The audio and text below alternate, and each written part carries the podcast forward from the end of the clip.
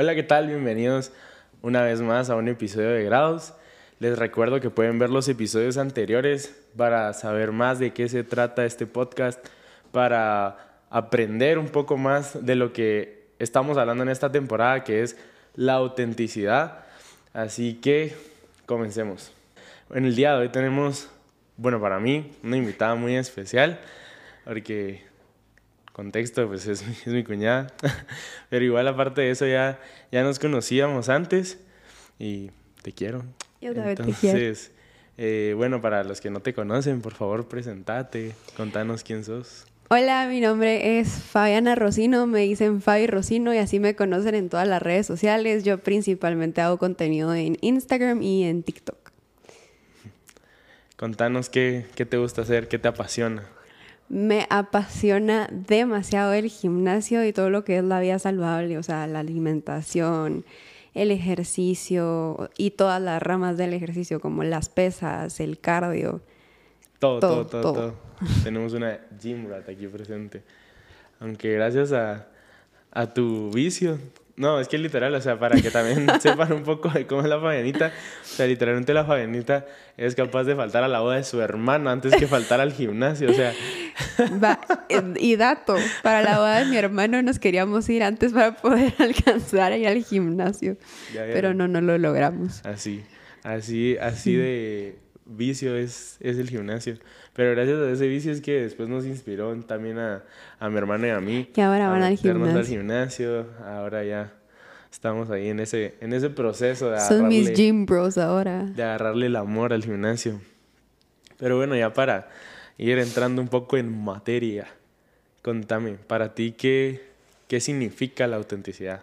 Ay, la autenticidad es ser tú mismo, o sea, literalmente poder ser la persona que tú sos, la persona que te gusta a ti proyectar, pero que va acorde a tu identidad, a cómo te presentas tú. ¿Y tú te consideras una persona auténtica? La verdad, la verdad, sí, ¿Por qué? hoy en día. Porque la autenticidad deja al lado todo eso de qué van a decir de mí, qué van a pensar de mí.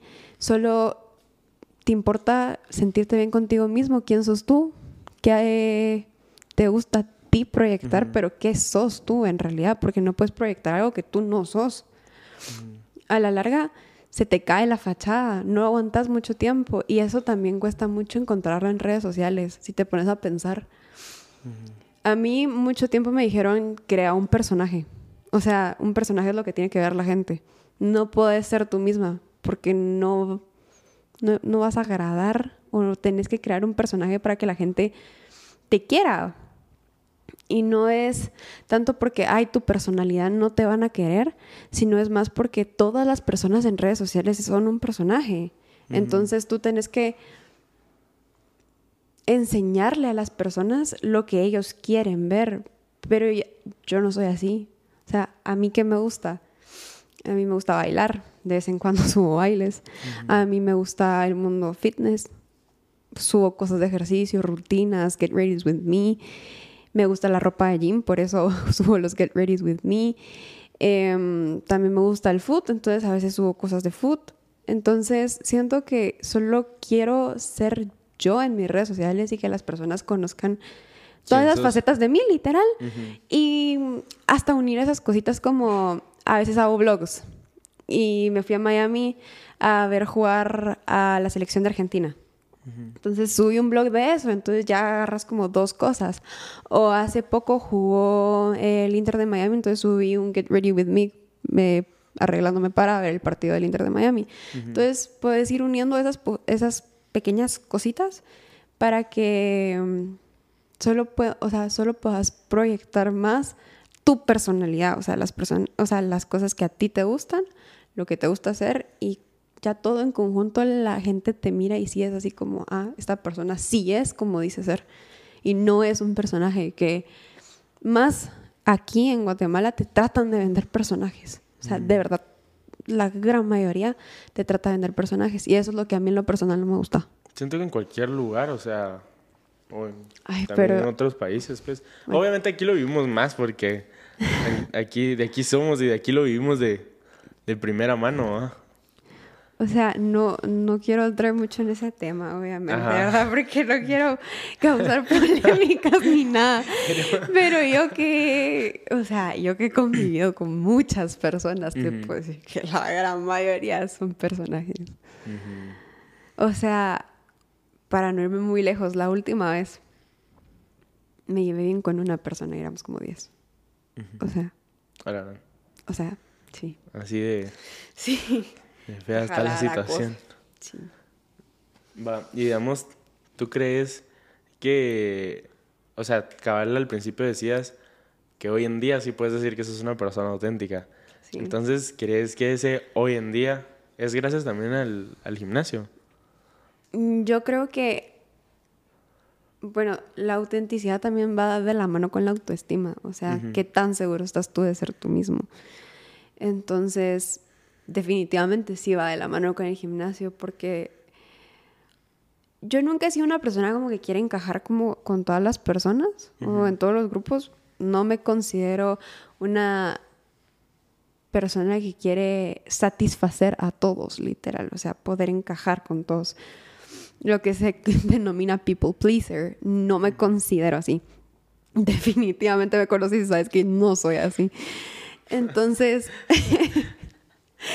em, sí siento que mucho de la persona que soy hoy en día se lo debo al gimnasio porque me ha dado muchísima seguridad. Y mm, antes te puedo decir que no era una persona muy segura de mí misma. Era muy insegura. No me gustaban muchas cosas de mí. No me gustaba también muchas cosas de mi carácter. Las he ido cambiando mucho porque soy una persona muy explosiva. Que me enojo muy fácil. Hoy en día me enojo menos. Pero mi meta nunca es tratar de ocultar que soy una persona como muy, en- o sea, como que siempre va a mil por hora. No, o sea, mi meta es como, sí se pueden cambiar esas cosas que están mal en ti, pero no puedes cambiar totalmente tu temperamento, pues. Entonces, sí siento que también me ha ayudado a moldear mi paciencia, a moldear, porque los resultados no los miras De la noche a la de la mañana. noche a la pues. mañana, pues. Y habían, habían un montón de... En realidad fue un TikTok que vi que decía, el gimnasio es como la relación más... como en donde te tenés que mentalizar en que tenés que ser disciplinado. Porque te vas a ver al espejo todos los días y no vas a ver un cambio. Pero después miras fotos de aquí hace dos años y dices, a la madre. O sea, he cambiado mucho. He cambiado mucho. Entonces sí, siento que bastante de mi persona hoy en día se lo debo al gimnasio. Y lo que me ha enseñado. Va, y digamos también en todo este proceso y trayecto que has ido como pasando y atravesando. O sea, ya lo, ya lo, bueno, no lo tocaste como tal, pero sí fue como un pincelazo. Pero has recibido críticas en ese, en este proceso de como tipo mejorar tu autoestima para así poder ser una persona auténtica. Sí. Más al principio, porque al principio es cuando todo el mundo te intenta bajar. Y te intenta decir, no, no vas a poder y mira, deja de hacer eso. Pero sí era más al principio. Cuando yo empecé tenía 15 años, estaba bien chiquita. Y estaba en el colegio todavía. Y en el colegio me molestaban mucho porque yo era muy plana. Yo no tenía nada de nada, ni enfrente ni atrás, nada de nada. Con decirte que están los maestros de educación física me decían dormir con una almohada en la cintura para poder sacarte, o sea, la parte de atrás. Me decían que durmiera con una almohada en la cintura. O compañeros míos me decían, mira, hace pierna en el gimnasio, por no decir la palabra, pues, pero eh, trabaja la parte de atrás del, en el gimnasio, trabaja los glúteos, o sea, trabajalos, trabajalos, trabajalos, haces solo eso en el gimnasio, no hagas nada más. Y así como, o sea, que hasta los maestros te lo digan es, es feo. Sí, obviamente. O sea, sí, sí era algo que me acomplejaba mucho en el pasado. Mucho. Hoy en día también como que me cuesta aceptar que ya no soy así. Entonces, sí, me, me pongo constantemente a ver fotos de mi antes y después, porque me gusta mentalizarme de, Fabiana, ya, ya llevas un trayecto recorrido, o sea, no es como que siga siendo esa persona, y si siguiera siendo esa persona, no importa, porque puedes empezar hoy a cambiarlo. Y cuando me empezaron a crecer las piernas, porque me empezaron a crecer las piernas, yo soy una persona que tiene la parte de acá de la pierna muy predominante. O sea, a mí me crece muy rápido el cuádriceps y la parte de atrás de las piernas, o sea, literal, toda la parte de atrás, contando pantorrilla, isquiotibial, glúteo, no me crece, me cuesta, me cuesta que me crezca. Entonces, eh, es en lo que me he enfocado más en trabajar, obviamente, porque si mi genética tiende a desarrollar más una cosa, voy a trabajar más otra cosa, porque de por sí la voy a desarrollar. Y mm, sí recibía críticas, obviamente, en el gimnasio. Los, ah, los, en el gimnasio las personas pueden ser también bien tóxicas porque te miran y sos nuevo y yo era muy flaquita, o sea, muy, muy flaquita. Y te miran y había gente que se acercaba a mí y yo, es, o sea, yo soy una persona muy fuerte, o sea, físicamente tengo bastante fuerza. Y aunque fuera flaquita, tenía mucha fuerza. Galletúa. y había gente que te lo prometo se acercaba a mí y me decía, mira, bájale peso, te vas a quebrar. Alarán. O sea, también mi técnica estaba horrible, pues, pero Sí, pues, no hablamos pero de mi técnica, pero sí se acercaban a mí y me decían, mira, bájale peso, te vas a quebrar. Tampoco es manera de acercarte a alguien nuevo y decirle como... Ajá, te vas a quebrar. También que he escuchado mucho eso y probablemente sí es cierto, porque en mi experiencia es cierto. Los gimnasios que son muy comerciales, mm, no lo recomiendo. No lo recomiendo. O Ahí es sea, donde está la gente más tóxica. sí. Porque como son muy comerciales, puede ir todo, o sea, puede ir todo el mundo. Entonces, Yo voy a uno comercial. Yo voy a uno comercial también. Entonces, como puede ir todo el mundo, es donde más te juzgan, más Ajá. feo te miran, más, más te dicen que no puedes hacer tal cosa y tú quieres hacer un ejercicio, digamos, eh, búlgaras, sentadilla búlgara. No la puedes hacer porque no puedes subir el pie a la, a la banca. O sea, por eso, ahí está literalmente lo peor. Por eso es que yo sí recomendaría ir a un gimnasio que no es como muy comercial y más si estás empezando. Porque, Como para irte adaptando. Ajá. Y también la atención es mejor, pues, en el sentido que sí, por lo mismo que no hay tanta gente, te pueden como atender y ayudar, como aconsejarte en la técnica, eh, aconsejarte pesos, aconsejarte rutinas. imagínate, yo te Y digo, uno ya va agarrando el ritmo, pues. imagínate, yo te digo, vamos al gimnasio a las seis. Vas a mandar por un tubo porque van a haber muchísimas personas. Literalmente no se puede agarrar ni una máquina. Sí, lo he vivido. Lo hemos vivido. Va, y digamos, ¿crees que también parte de ese proceso, el gimnasio para ti fue como tu lugar seguro, se podría decir? O sea, en el cual te sentías, o sea, lograste encontrar como esa comodidad en el sentido de, este lugar me hace ver mejor. O sea, obviamente paulatinamente, no de la noche a la mañana, como dijimos. También en cierto punto te desestresa, es, o sea, es, para los que van al gimnasio van a entender esa parte, o sea, uno le agarra ese cariño y ese gusto por ir al gimnasio, pues, o sea, el estar ahí, el, el hacer los ejercicios, el uno verse, y aunque uno no vea tantos cambios, digamos, a mí me pasa que yo no llevo tanto tiempo en el gimnasio, me pasa que, o sea, me siento bien estando en el gimnasio, o sea, es como... Te ves que- ahí, ya sentís que estás mamado solo por el hecho de estar ahí. es lo que también les decía, pues es como mi granito de arena. Esa es lo que- la frase que yo siempre como que utilizo. Entonces, estar dentro del gimnasio es como mi granito de arena a mí mismo para ser mejor, para verme mejor, para sentirme mejor y para tener vitalidad, que eso es lo más importante, ¿va? O sea, no solo es como verte bien, sentirte bien, sino sentirte vivo, Vivo. ¿va? O sea, que puedes como hacer todo, tenés buena movilidad, tenés como Eso es lo que hablábamos con. Randy. O sea, yo quiero tener 80 años y poder todavía caminar. Ujú. O sea, deja correr. Tal vez no, pero caminar sí. Agacharme sí. O sea, valerte por ti misma, pues. Ajá, no, y también, no o sea, depender como de cuidados adicionales, eh, o sea, muy intensivos. Pues entiendo que obviamente uno va a estar grande y tal vez te van a, tal vez a manejar o cosas así, pero son cosas más normales. Pero no poder ir al baño solo. A mí me da miedo también, digamos, llegar a 60, 70 años y hay personas que en serio no pueden. La tasa de mortalidad aquí en Guate es... 70, 60 no, 60 años. 60 años. Sí. O Ay, no, mi papá ya la pasó. Por eso te digo, o sea, es que la verdad sí es feo, pues, como hay gente, digamos, muriendo relativamente no tan mayor. Sí.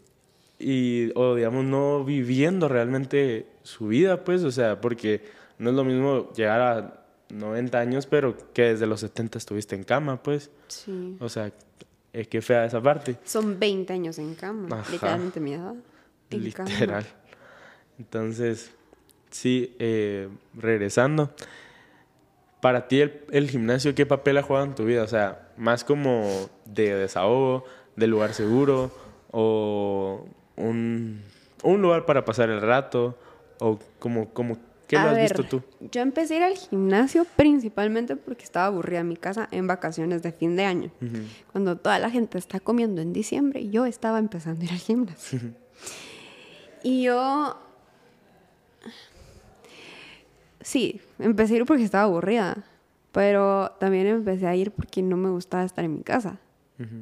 Y como estoy de vacaciones, no iba al colegio. Entonces no es así como que en mi casa me pegaran y me maltrataran horrible, así, no. No. Pero yo nunca he sido una persona como muy, no sé, em, más en el lado, como con mis papás, en el pasado no me llevaba muy bien. Y no porque, ay, nos peleamos todo el tiempo y es que no te aguanto, que no sé qué solo yo me cerraba, entonces de por sí no convivía con ellos y estaba muy sola y a mí no me gusta estar sola. Yo tengo tres hermanos y mis tres hermanos son mucho más grandes que yo, los conoces. Mi hermano em, que me sigue pues me lleva nueve años. Entonces yo estaba acostumbrada a estar sola, no me gusta estar sola. Hoy en día ya aprendí a convivir con eso, pues, pero ese fue mi salida. Empecé a ir al gimnasio y yo empecé a ir a las clases de baile de las señoras. Y me encantaba, ¿verdad? Ya iba a las clases de baile de las señoras. y mm, después, obviamente, me, mm, eh, ahí en el gimnasio me metieron una rutina. Y yo, bueno, ni modo hacer la rutina. Y después, ah, se me está marcando acá el tríceps. Ay, se me está marcando el bíceps. Y así, así se me marcaba. Y yo, ay, no sé, ya me gustó. Entonces, ya dejé las clases de baile de las señoras y ahora solo pesas. Y también cardio de vez en cuando porque es importante cuidar también la salud del corazón, pero has tomado el papel más como de desahogo también cuando no me siento bien. O sea, ayer te decía que me preguntaste qué vas a hacer mañana, yo voy al gimnasio porque no me siento bien. Entonces es como, también es un lugar en donde puedo ir y me voy a sentir bien y soy yo, eh, las pesas o lo que sea que estoy haciendo y y mi música. Y me ayuda como a desahogarme. Y no necesariamente tiene que ser el gimnasio. Puedes salir a caminar una hora, escuchar música, un podcast, pensar. O sea, cualquier tipo de actividad física es importantísimo hacerlo. Porque... No tener hábitos de sedentarismo. Ajá. Y hay una frase que a mí me gusta mucho que es, yo no me yo no muevo mi cuerpo porque me tengo que mover. Yo muevo mi cuerpo porque me puedo mover. Y para mí es una bendición poderme mover. Entonces, también, también el hecho de poder mover tu cuerpo, que es lo que estábamos hablando, es una bendición. Entonces, no es, ay, hoy me siento, hoy, hoy me siento así como me quiero quedar en mi casa. Está bien de vez en cuando pero que esa sea tu vida constantemente no es válido, porque te puedes mover y tu cuerpo se puede mover. Y no tienes que ir a pasar tres horas, cuatro horas metidos en un gimnasio. No, puedes salir a caminar media hora. Yo siento que la pandemia en ese sentido, algunos tal vez nos vino a ayudar y otros a sí. matar, literal. Porque, digamos, unos le agarramos odio. No odio, pues, pero como para generalizar. Eh, a estar encerrados, a no estar, porque o sea, es que en serio en la pandemia al principio, al menos para mí era rico, ala todos los días acostado, que dormir todo el día, o después jugar play, y después, o sea, mudarme de estar acostado en mi cuarto a la sala.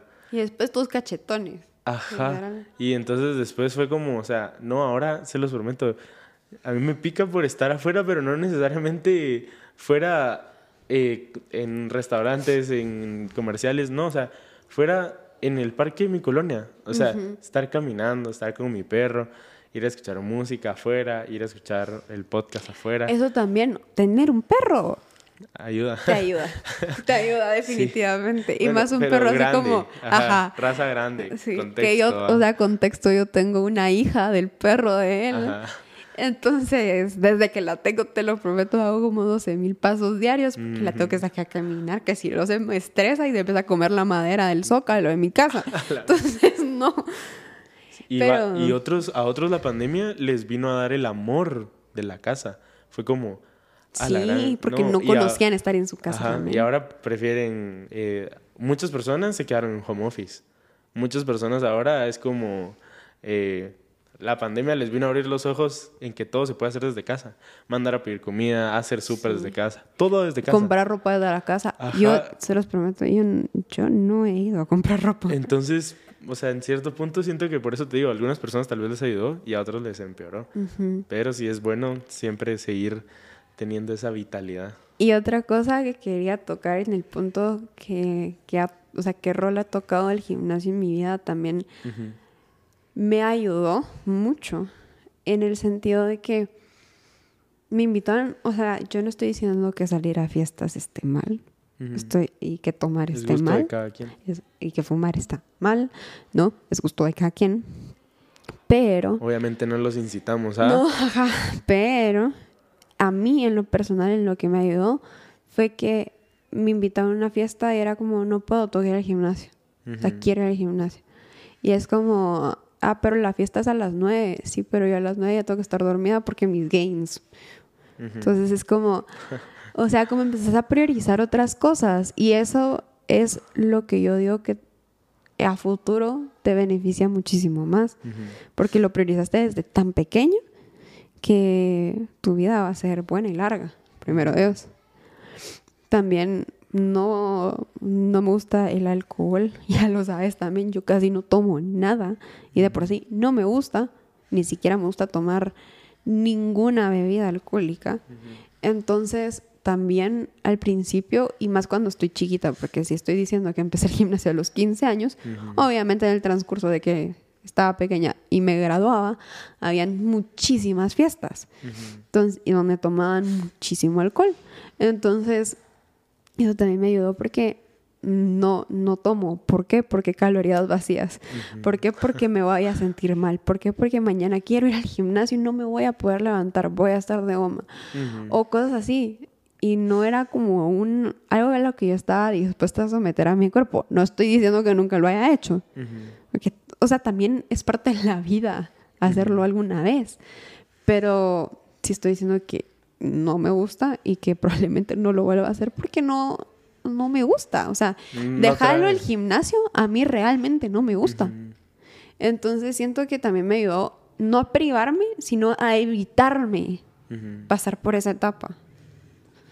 Va, y en, o sea, en ese punto también, o sea, consciente e inconscientemente tocas otro punto que nunca te dejaste guiar por la presión social. Y eso también, o sea, es es gracias a la persona que sos hoy, o sea, y también gracias a la persona que eras, que digamos, o sea, decías que antes, bueno, que hasta ahora sí te sentís una persona auténtica, pero de hecho siempre has sido auténtica porque si no hubieras cedido a la presión social, ¿me entendés? De ir a las fiestas y no ir al gimnasio. A pesar de que te sintieras bien en el gimnasio, a pesar de, o sea, no, realmente moriste como a, a las opiniones, al qué dirán, al todo, y fuiste auténtica y dijiste, no, no me gusta, no quiero y prefiero esto. No es algo que quiera también para mí, porque, o sea, vas a una fiesta y que vas a ver gente que no está en sus cabales. Y yo desde pequeña, o sea, de verdad, desde pequeña, le dije a mis papás, yo quiero conocer a la persona que Dios tiene para mí chiquita. Y conforme lo estoy planteando, no lo iba a conocer en una fiesta. O sea, no lo iba a conocer en una fiesta.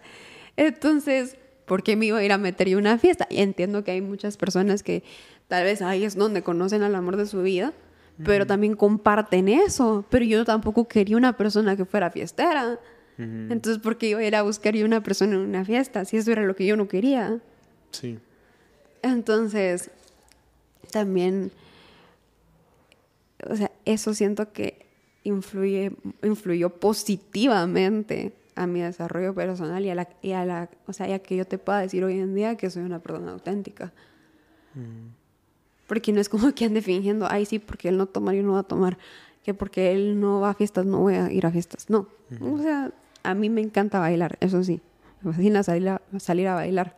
Hace mucho tiempo no salgo a bailar, pero eh, parrandear no, salir a fiestas así como que juntémonos en mi casa y literalmente solo a tomar, no.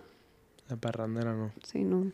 Eso no gusta. y digamos, hoy en día, o sea, digamos que puedas decir que este año, digamos, en 2023, has tenido momentos de duda sobre tu autenticidad. O sea, decir como, realmente me está gustando quién soy, o mejor lo cambio o, o sea, ¿has tenido dudas este año, digamos, sobre tu autenticidad, de, del cómo sos? Sí, he tenido dudas, pero no por tanto de, no de tanto de mi autenticidad, sino de ser demasiado yo. Si no, mm. no sé si me entiendes. Sí. Le hablaba a mi papá y le digo, papá, yo no sé si soy muy yo, pero estoy teniendo este, este problema. Va, eh, en la universidad tuve dos conocidas, amigas conocidas. Porque amigas no eran, pero, o sea, nos estamos conociendo como si fuera una relación, ¿va? Pero nos estamos conociendo para poder llegar a ser amigas. Y ellas empezaron a tener problemas conmigo porque yo era muy yo. Eh, ¿En qué sentido? Yo soy muy...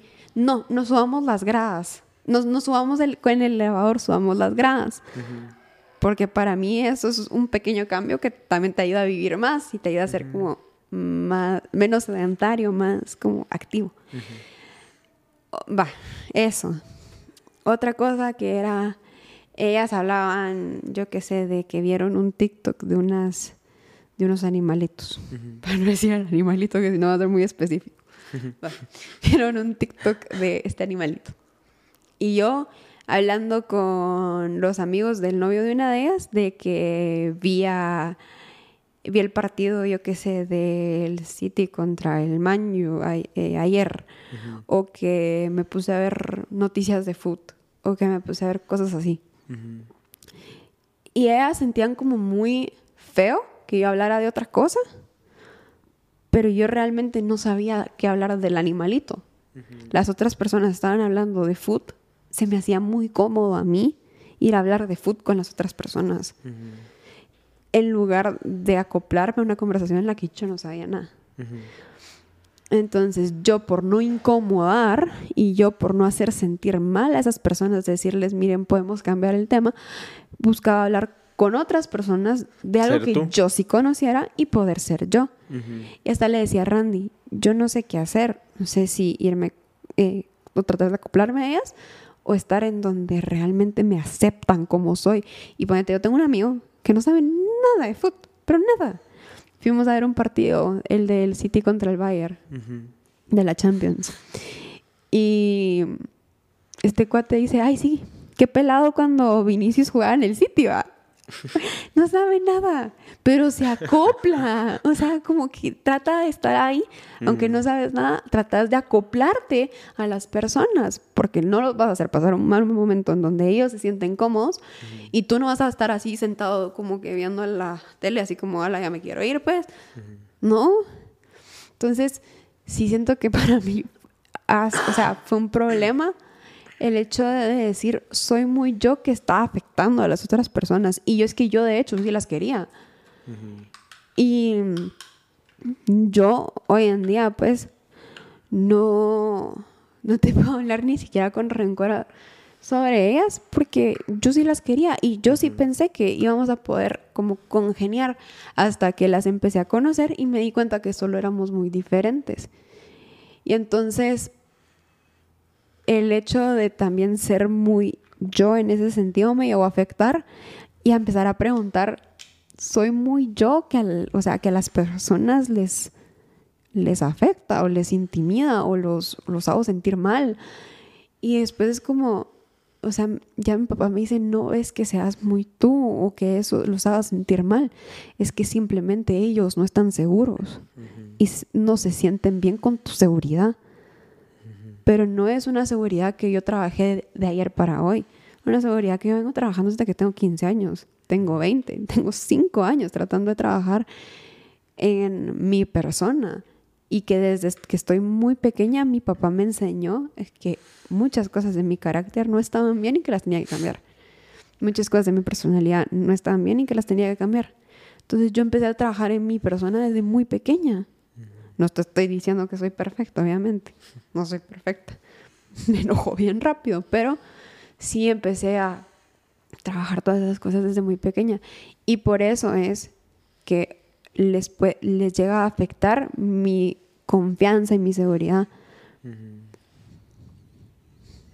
Va, y ya para ir aterrizando un poco en este episodio, ¿cómo fue que, o sea, qué, es, qué ha sido lo más importante hasta el día de hoy para ti?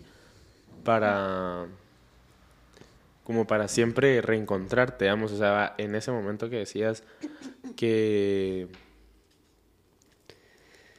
tuviste ese problema con estas amigas y no sabías como que realmente si estaba mal ser tan tú o estaba o tenías que cambiar tu forma de ser o todo esto, entonces o ser menos yo. Ajá, o ser menos tú.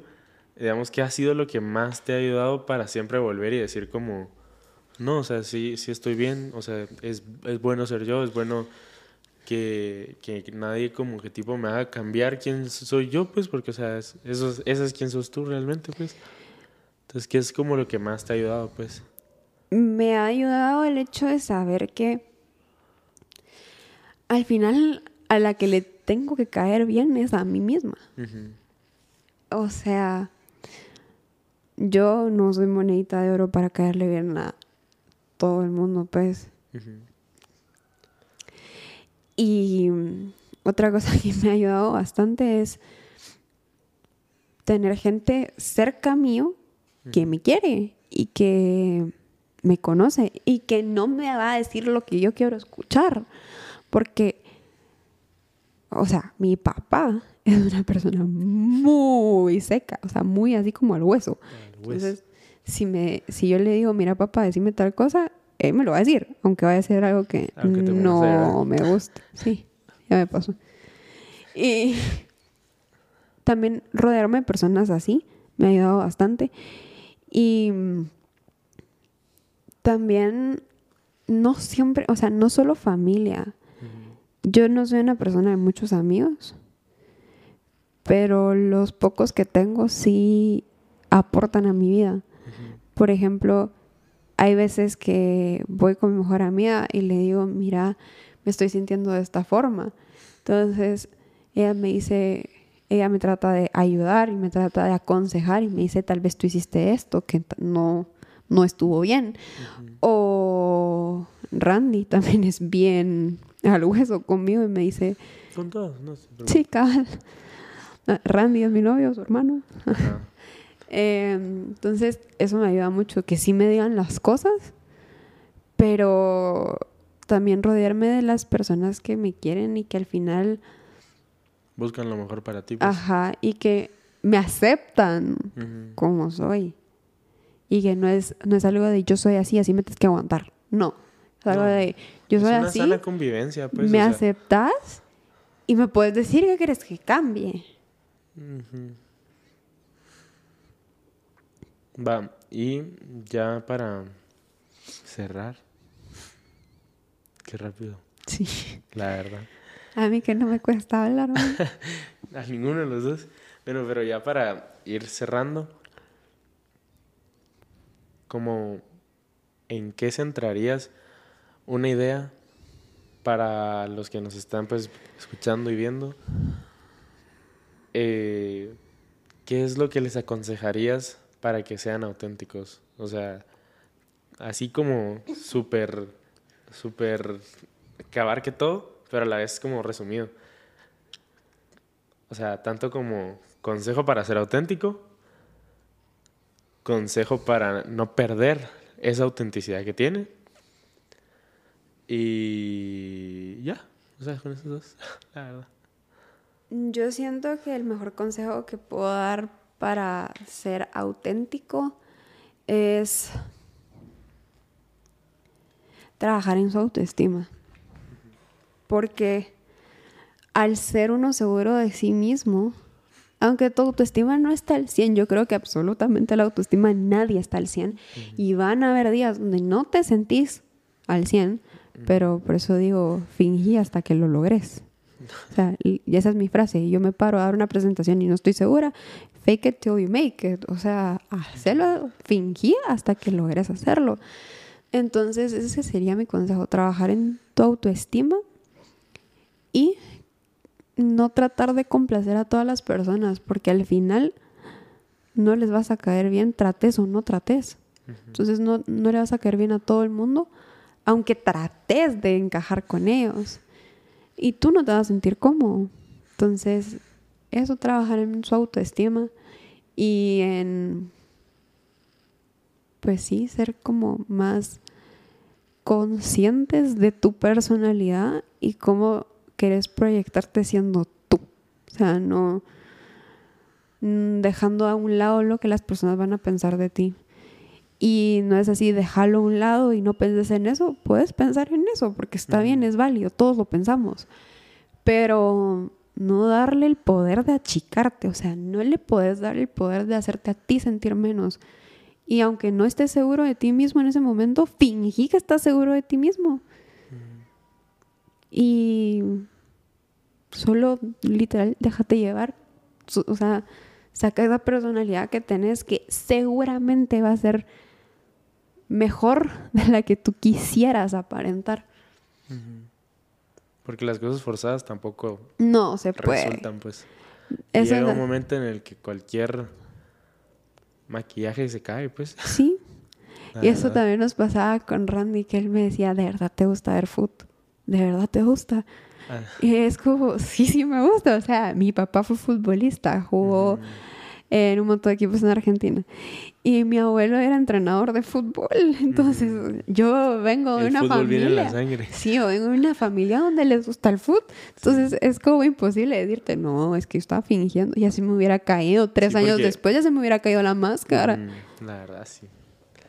Pero bueno, gracias por haber venido acá al podcast. Gracias a ti por recibirme. Obviamente, siempre tenés las puertas abiertas. Y gracias por compartir pues aquí con nosotros un poco de, de ti, de abrirte aquí con nosotros. Eh, lo dije en el primer episodio y lo vuelvo a decir acá. Eh, este es un espacio en el cual todos creo que podemos aprender de todos un poco. Entonces, eh, honestamente, o sea, igual conociéndonos de años y todo, créeme que me dejas como el, la espinita de, Yo creo que nunca habíamos hablado tan profundo de... Ajá. De yo creo que sí, pero, pero, o sea, como desde esta perspectiva, tal vez no. Entonces, eh, créeme que hasta a mí me ayuda y también por eso siempre trato como de encerrar diciendo qué consejo le darías a los que escuchan. Porque en teoría yo también estoy escuchando, pues, y también tomo el consejo para mí.